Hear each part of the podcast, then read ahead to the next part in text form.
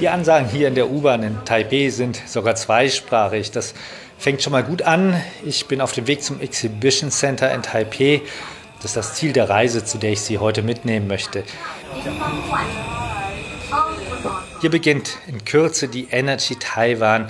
Das ist eine Messe, von der die PV Taiwan ein größerer Teil ist. Es geht also wieder rund um das Thema Solar heute in unserem dritten PV Magazine Podcast, zu dem ich Sie willkommen heiße. Ich bin Michael Fuß, Chefredakteur bei PV Magazine.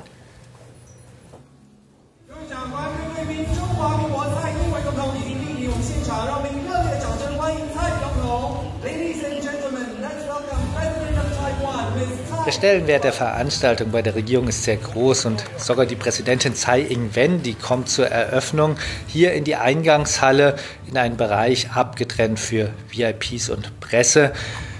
Die Solar- und Energiewirtschaft auf der Insel im Westpazifik, die ist im Umbruch. Sie hat erstaunlich viele große Player. Das kommt natürlich durch den Hintergrund in der Halbleiterfertigung. Da ist Taiwan auch immer noch stark.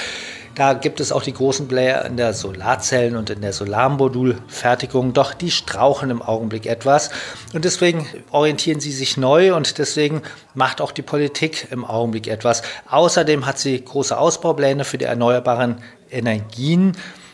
Taiwans Solarmarkt könnte mit 2 Gigawatt pro Jahr vielleicht sogar bald so groß werden wie der deutsche. Und das, obwohl hier nur ein Drittel bis ein Viertel so viele Einwohner wie in Deutschland leben, nämlich 23 Millionen. Bis zum Jahr 2025 sollen hier sogar 20 Gigawatt Photovoltaikleistung errichtet werden. Für den Podcast habe ich unter anderem mit Michael Bellmer von LTE Re Energy gesprochen.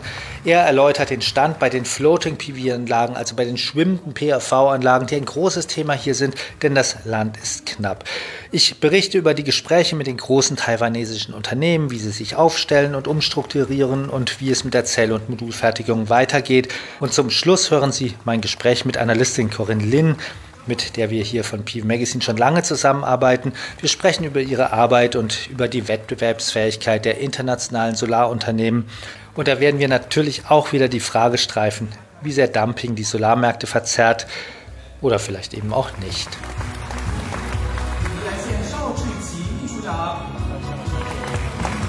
Diese Sendung und der Einstieg in die Audiopodcasts wird uns ermöglicht von unserem Sponsor SolarWatt. Das sächsische Unternehmen besteht bereits seit 1993, also seit 25 Jahren und produziert in Dresden Solarmodule und in Köln und Dresden Batteriespeicher. Es hat frühzeitig darauf gesetzt, ganze Solarsysteme und nicht nur Module zu entwickeln und dazu gehören außer Batteriespeichern und Modulen auch Energiemanagementsysteme. Bei den Modulen zeichnet es aus, dass es schon frühzeitig auf die Glas-Glas-Technologie gesetzt hat. Bei den Batteriespeichern betont das Unternehmen eine einzigartige Modularität. SolarWatt ist solide finanziert und das sieht man unter anderem daran, dass Stefan Quandt Mehrheitseigner ist.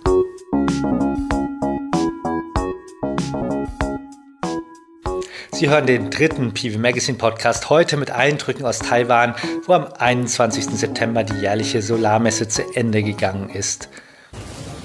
我们呃今天的主办单位观光协会王志邦董事长，还有我们下面的曹世仁总裁。 Die Energieindustrie werde eine große Zukunft haben, sagt Taiwans Präsidentin Tsai Ing-wen.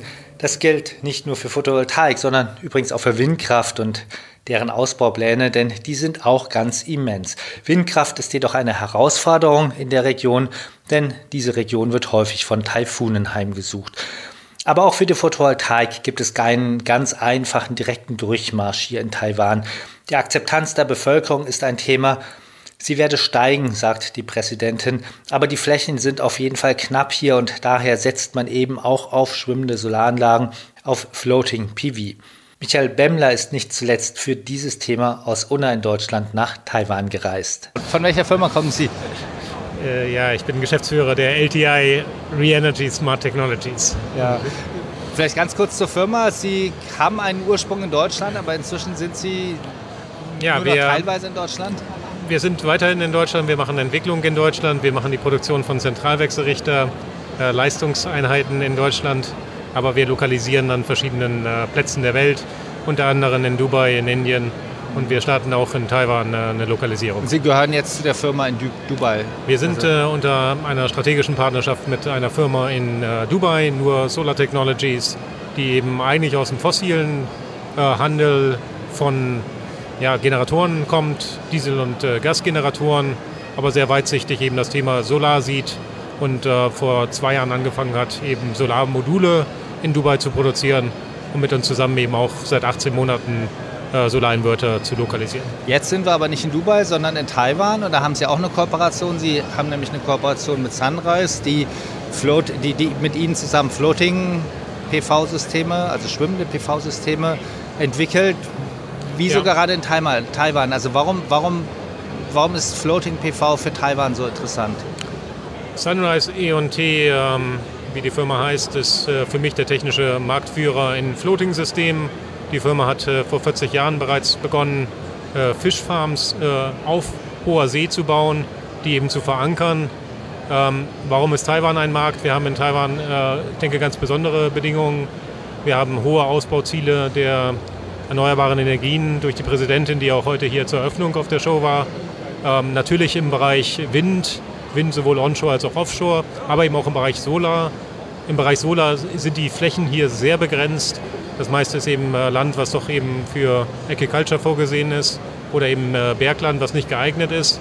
Insofern äh, werden die Flächen auf dem Wasser genutzt. Aber man kann sich das ja gar nicht vorstellen. Es ist eine Insel, ähm, die ist auch gar nicht so groß. Warum gibt es hier so viele Flächen, mhm.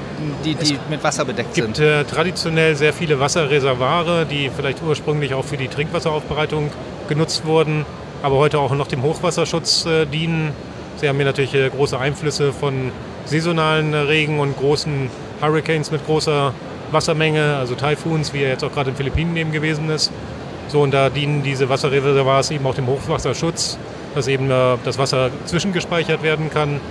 Diese Flächen sind äh, relativ einfach zu entwickeln für Floating-Systeme, ganz einfach, weil sie eben durch Organisatoren, äh, Organisationen eben äh, verwaltet werden und äh, öffentliches Land sind. Und die sind bisher, äh, die, die, sind bisher auch als Fischfarmen benutzt worden und Gut, müssen jetzt nicht mehr so viel als Fischfarmen benutzt werden? Oder ich denke, das Fischfarmen-Thema geht weiter, gerade im Süden des Landes. Aber rein äh, die, die Bedingung, hier im Norden gibt es sehr viele Wasserflächen, äh, Waterponds, die eben äh, durchaus jetzt eben als Land ausgeschaut worden sind, äh, Floating-Solarsysteme ja. zu tun. Und wie groß ist das Potenzial? Man spricht hier von, denke ich, über 3000 ähm, geeigneten ähm, ja, Waterponds, die durchaus für 2 bis 10 Megawatt Floating Solar ähm, nutzbar sind, also pro Pond. Das bringt uns auf über 6 Gigawatt, vielleicht 10 Gigawatt Flächen, die also rein an äh, Wasserflächen auf Fischformen äh, zur Verfügung stehen. Und man muss sich das so vorstellen, die dienen weiter dem Hochwasserschutz. Also das Wasser kann immer noch steigen und, und, und sinken, wenn so eine Floating-PV-Anlage installiert ist? Genau, wir hatten jetzt einen sehr trockenen äh, Frühjahr hier in, in Taiwan und äh, viele dieser Ponds sind wirklich also komplett leer gelaufen.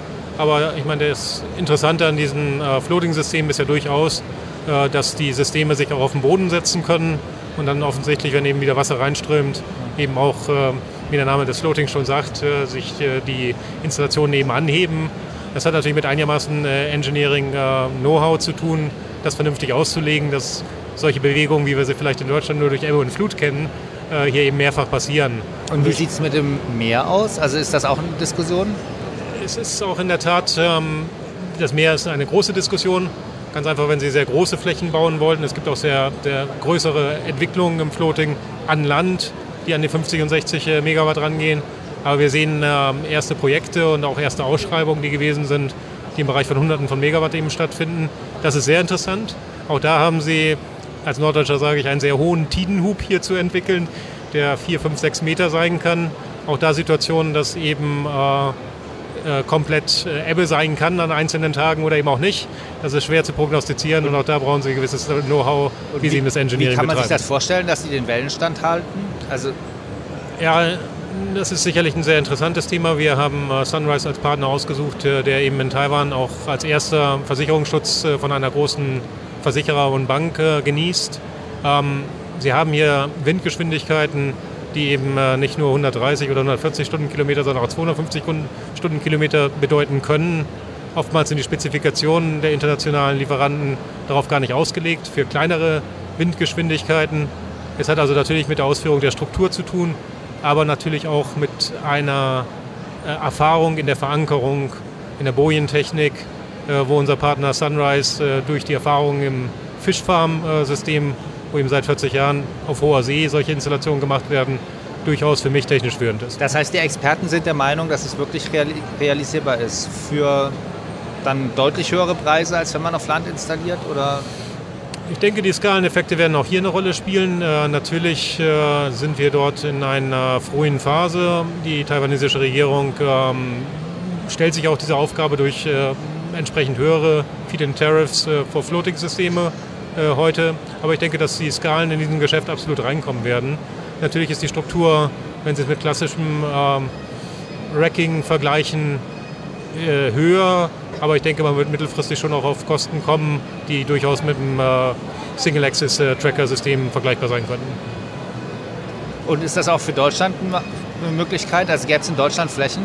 Stauseen gibt es ja auch in Deutschland. Ja, man, äh, also Stauseen sind sehr interessant. Ich sehe das noch nicht so in Deutschland, aber ich sehe es in vielen ähm, auch Ländern in Middle East, wo eben natürlich auch sehr viel Verdunstung da ist. Und also Regierungen sind sehr interessiert an den Flächen, die großen Speicherseen, ähm, die eben auch durch Austrocknung äh, bedroht sind, äh, damit eben sehr wohl auch vor Austrocknung weiter schützen zu können. Wir haben in Deutschland natürlich die Speicher, die aber natürlich auch überwiegend, sage ich mal, touristisch genutzt werden. Da muss man gucken, wie weit das darstellbar ist. In Indien sind große Ausschreibungen in dem Bereich. Die Seki hat ein Projekt mit 3x50 Megawatt auf dem Stausee eben im Moment in einer Tenderphase, in einer frühen Tenderphase. Das ist alles sehr interessant. Sie haben an Stauseen äh, nochmal andere äh, Wasserschwankungen zu managen.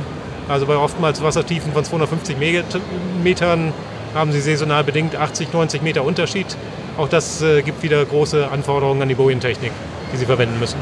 Die Haltbarkeit von Floating-PV-Systemen wird immer wieder diskutiert. Kabel- und Steckverbinder sind da natürlich so eine Frage. Sie müssen eine hohe Belastung aushalten, wenn sich die Anlage hebt oder senkt.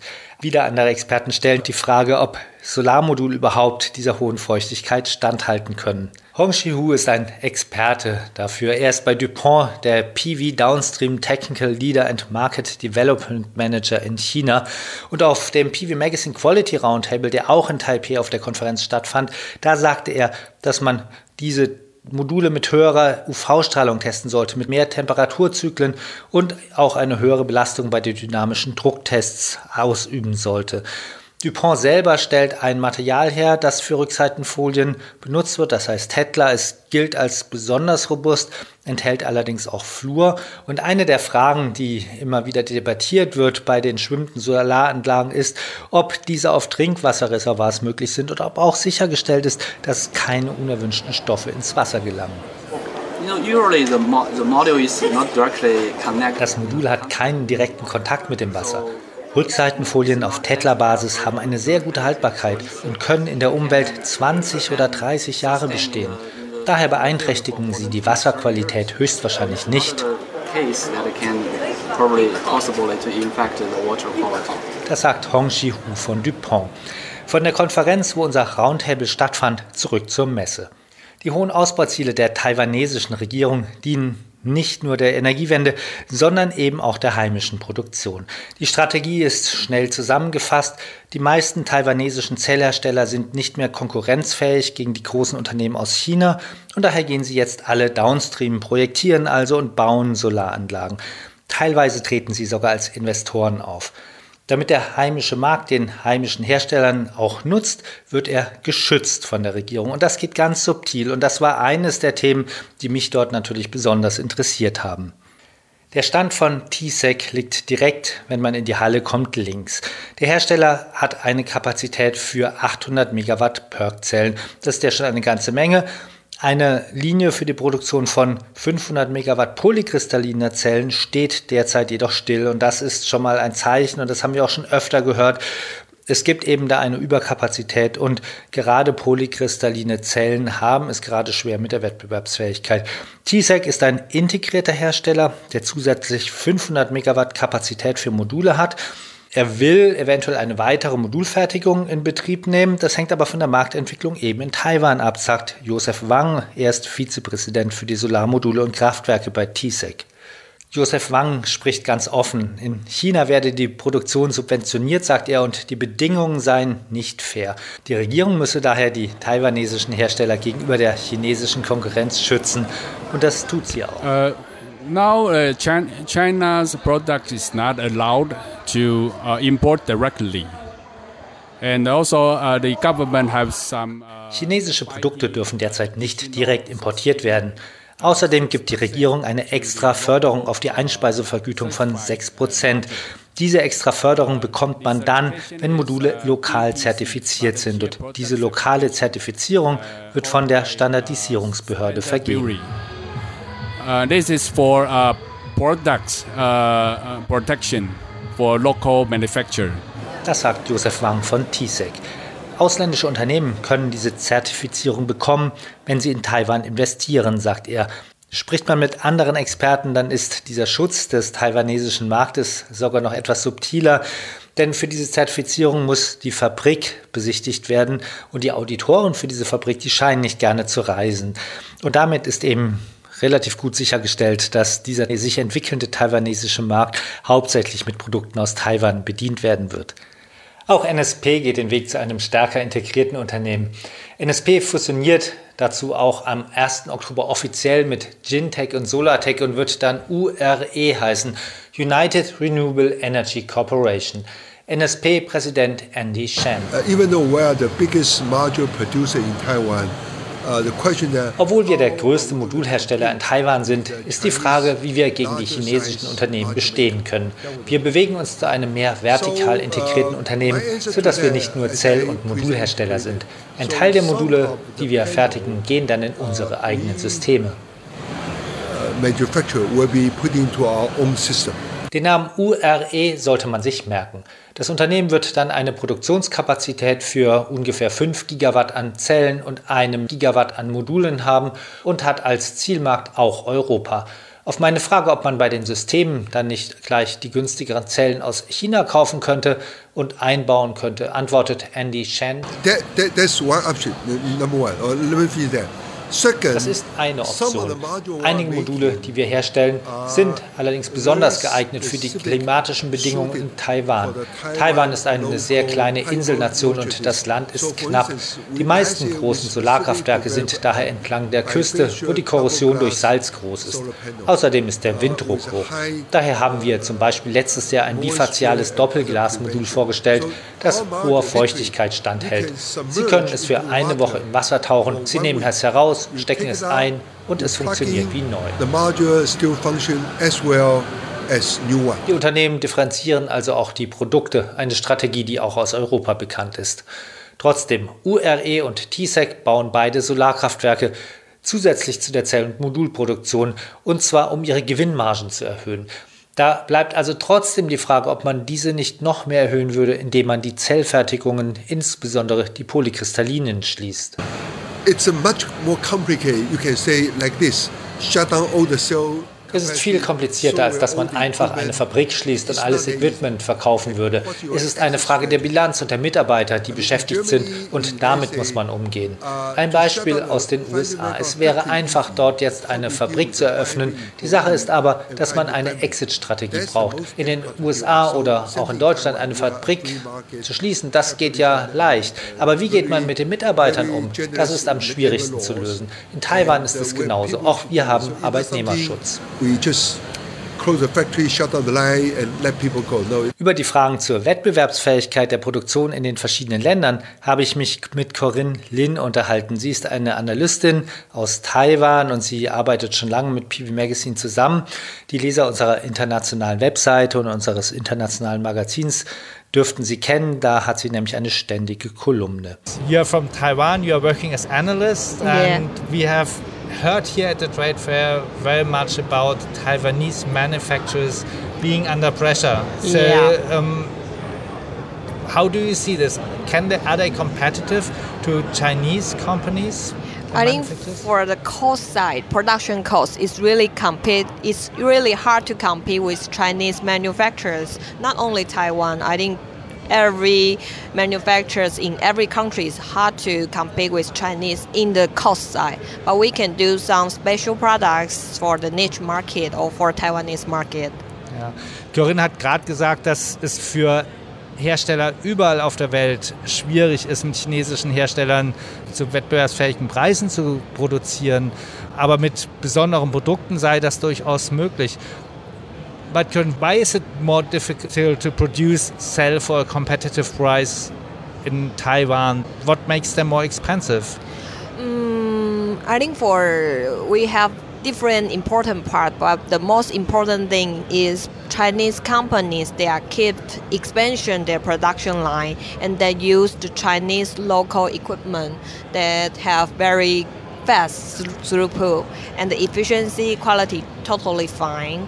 And after this 20 gigawatt 30 gigawatt expansion the cost is already very low. But for taiwanese we don't have too much expansion at this during these three years and before these three years like during 2014 to 2016 we still using the european company equipment uh, european equipment a little bit uh, price is a little bit higher compared to chinese price how much is that higher? More, can one give some rough estimation?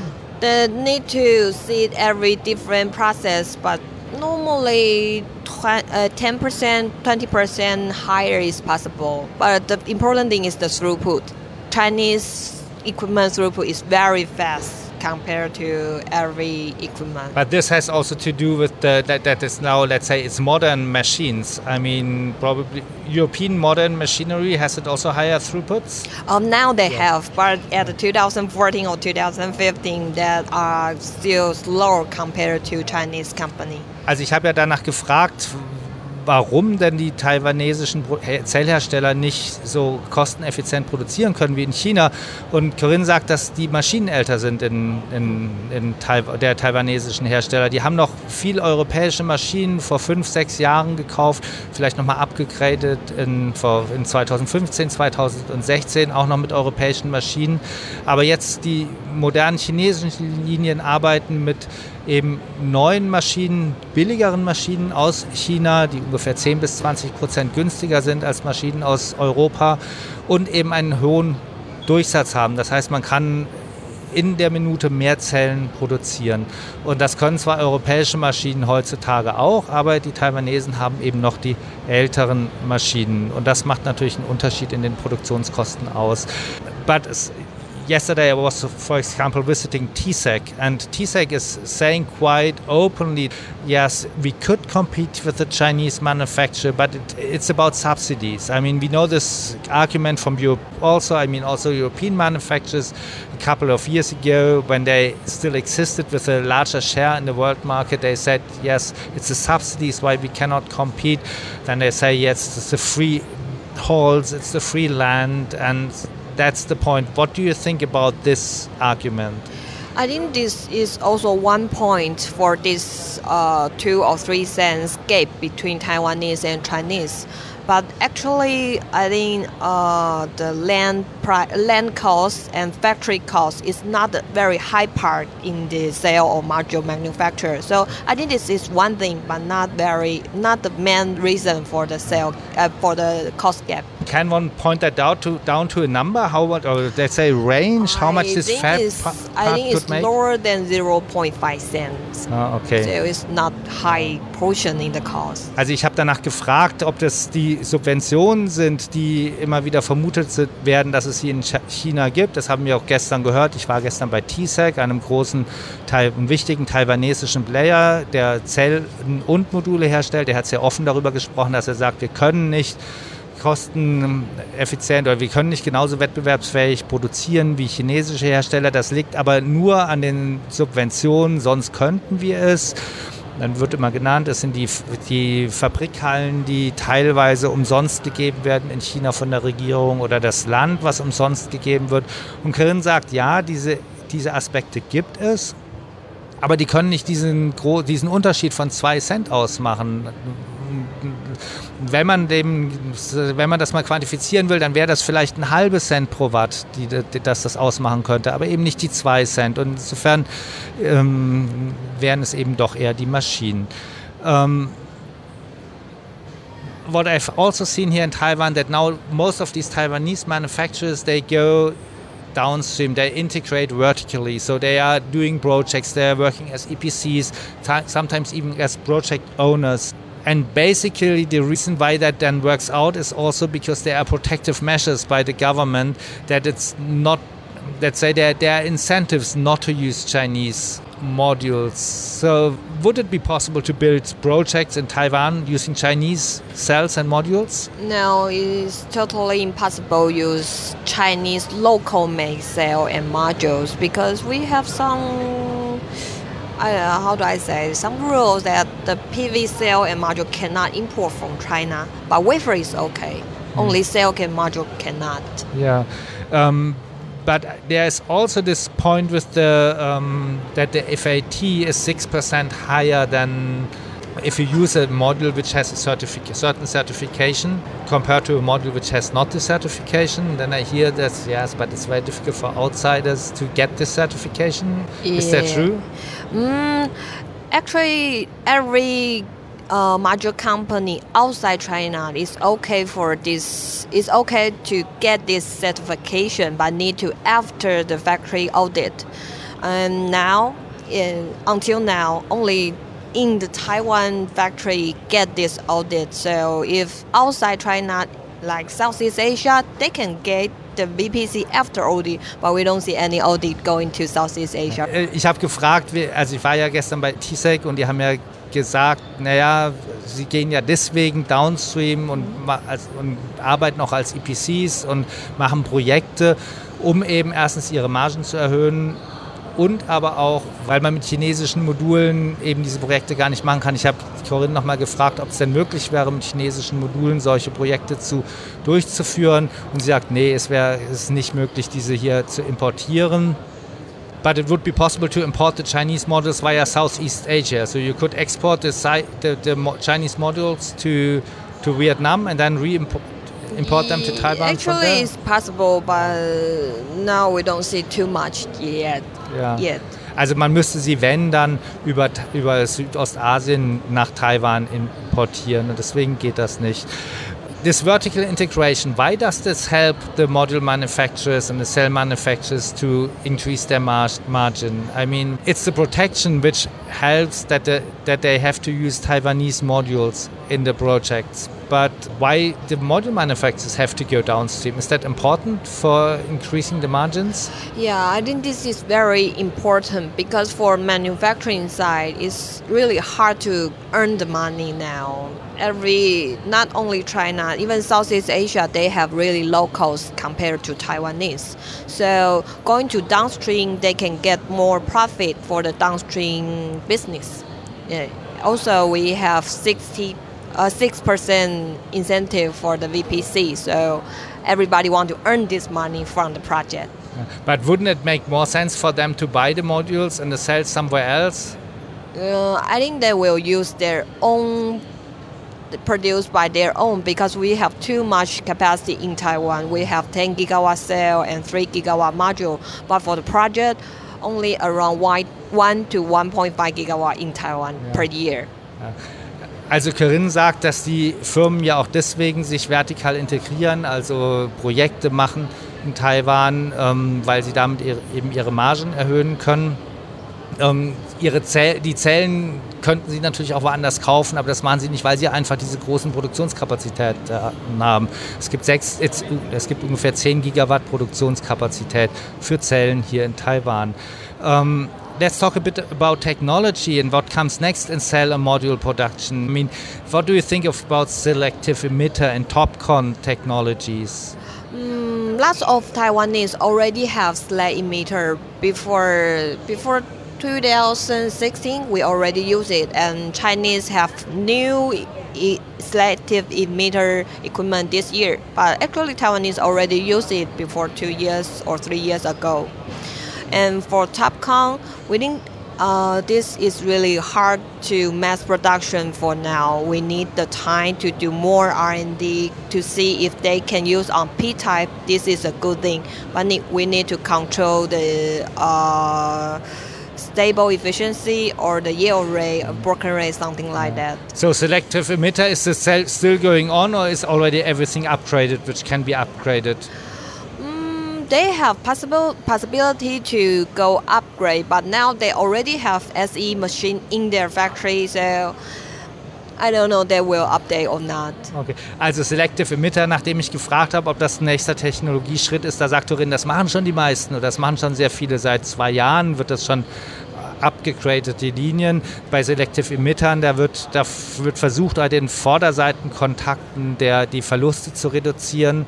Der nächste Schritt, um auch diese bei den Vorderseiten die Kontakten, diese Verluste weiter zu reduzieren, ist die sogenannte Topcon-Technologie. Da arbeitet zum Beispiel auch das Fraunhofer ISE dran, aber auch viele chinesischen Hersteller und äh, arbeiten daran.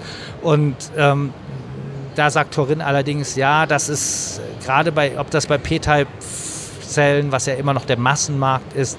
Ob das da funktioniert, das müsste sich erst noch erweisen und es, ist, es kostet eben auch, das zu machen. Das heißt, man weiß nicht, ob das wirklich kommt. What do you think? If it comes as the next step, when could it come in mass production? I think we'll after 2020 because we need the time to solve lots of problems for technology. Yeah at least two, two years. Ja, also Corinne meint, dass es noch mindestens zwei Jahre dauert, wenn es denn klappt, dass für P-Type-Zellen wirklich Topcon kommt. Für M-Type gibt es das übrigens schon. Zum Beispiel LG benutzt Topcon-Technologie und hat ja auch eine relativ hohe Effizienz dadurch erreicht. If TopCon still takes another two years. Selective emitter is already there. What will happen in the meantime? I mean, will the cell manufacturers be able to increase efficiency further also during the next two years?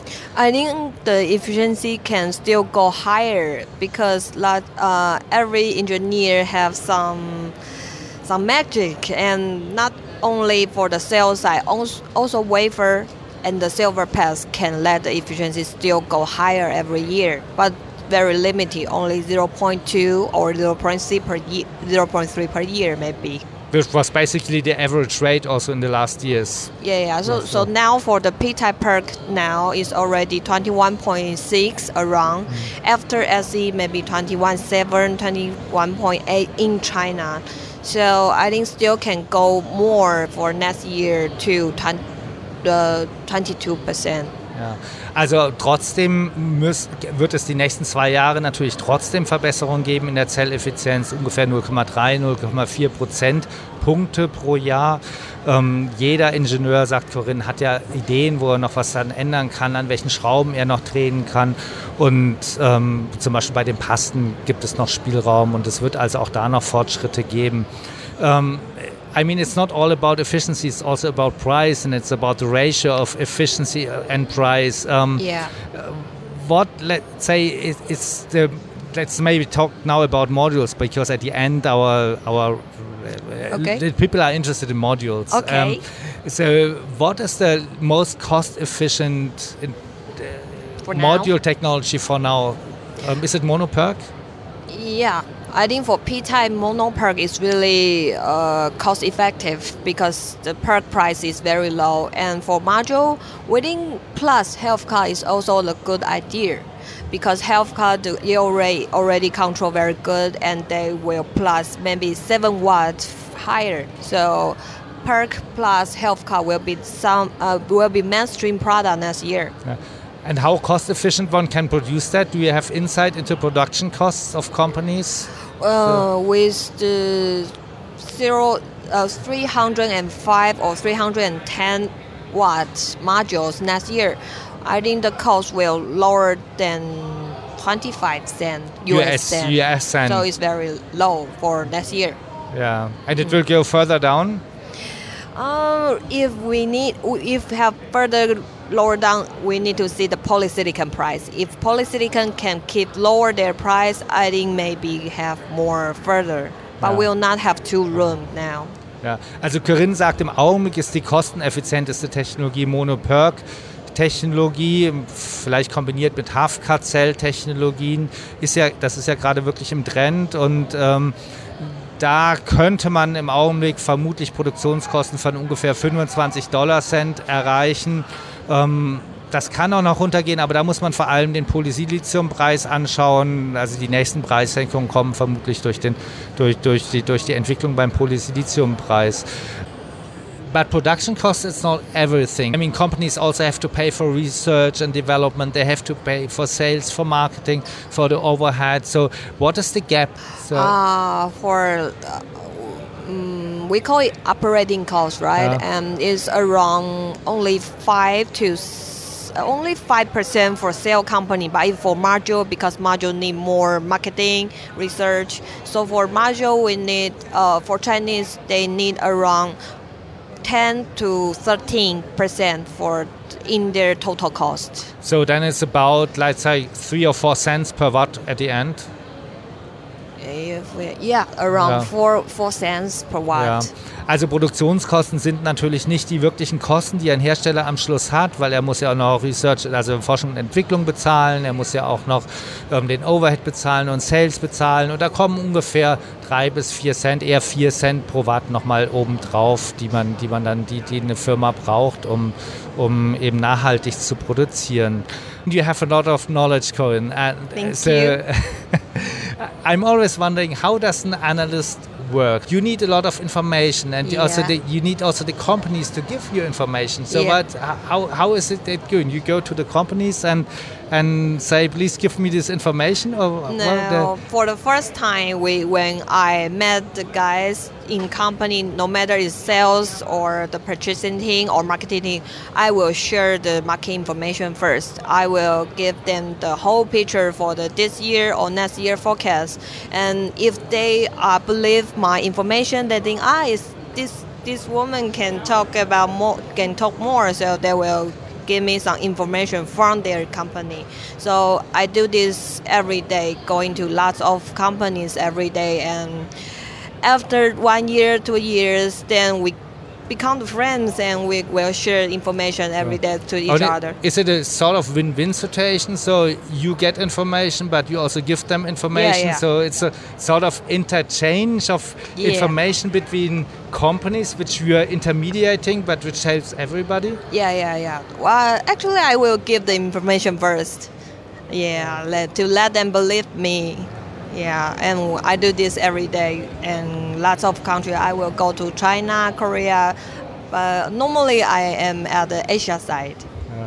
Also ich habe gefragt, wie Corinne arbeitet. Wie arbeiten Analysten? Wie bekommt man alle diese Informationen? Weil die Firmen, die sind ja eigentlich eher zurückhaltend mit ihren, mit diesen Daten die, die, und geben sie nicht so gerne heraus. Aber Corinne sagt, die geht, geht erstmal hin zu den Unternehmen und gibt ihnen Informationen. Und wenn sie dann das Gefühl haben, das kann eine gute Zusammenarbeit werden und sie können auch da Informationen bekommen, dann reden sie auch und man wird Freunde und man schafft Vertrauen, dann bekommt man auch Informationen dadurch. Was man auf der Messe übrigens nicht hört, ist die Diskussion um die Kosten des Photovoltaikzubaus. Schwimmende Solaranlagen dürften etwas mehr kosten als eben fest installierte große Freiflächenanlagen. Wie viel ist noch etwas unklar, da man noch nicht genauso weiß, wie man diese Anlagen am Schluss wirklich bauen wird. Man muss noch Erfahrung sammeln. Die Zertifizierung, die zur Abschottung des Marktes führt, hat dagegen ein eindeutiges Preisschild. Anlagen mit taiwanesischen Modulen bekommen dadurch 6% höhere Einspeisevergütung. Ist das für Europa wünschenswert und übertragbar? Da gibt es die bekannten Argumente. Hersteller argumentieren damit, dass dadurch Arbeitsplätze im Land geschaffen oder erhalten werden. Auf dem Weltmarkt wettbewerbsfähig wird man so allerdings nicht so leicht. Das war unser dritter Podcast. Wie immer freuen wir uns, wenn Sie uns Feedback zu den bisherigen Podcasts, Anregungen und Themenwünsche für die nächsten Podcasts schicken. Unsere E-Mail ist podcast.pv-magazine.com. In dem Podcast in zwei Wochen, da werde ich mich unter anderem mit Klaus Töpfer unterhalten, dem ehemaligen Bundesumweltminister, über seine Einschätzung der derzeitigen Klima- und Energiepolitik und mit Claudia Kempfert, Professorin am Deutschen Institut für Wirtschaftsforschung. Sie finden uns bei SoundCloud und iTunes bzw. Apple Podcast. Dort können Sie die Podcasts auch abonnieren und mitnehmen offline hören, zum Beispiel im Auto oder beim Kochen oder wo immer Sie möchten. Auf unserer Webseite www.pv-magazine.de finden Sie die Podcasts im Menü Themen links oben. An dieser Stelle möchte ich mich noch einmal bei unserem Sponsor SolarWatt bedanken, der nicht nur Speicher, sondern nach wie vor Glas-Glas-Module aus der Produktion in Deutschland verkauft.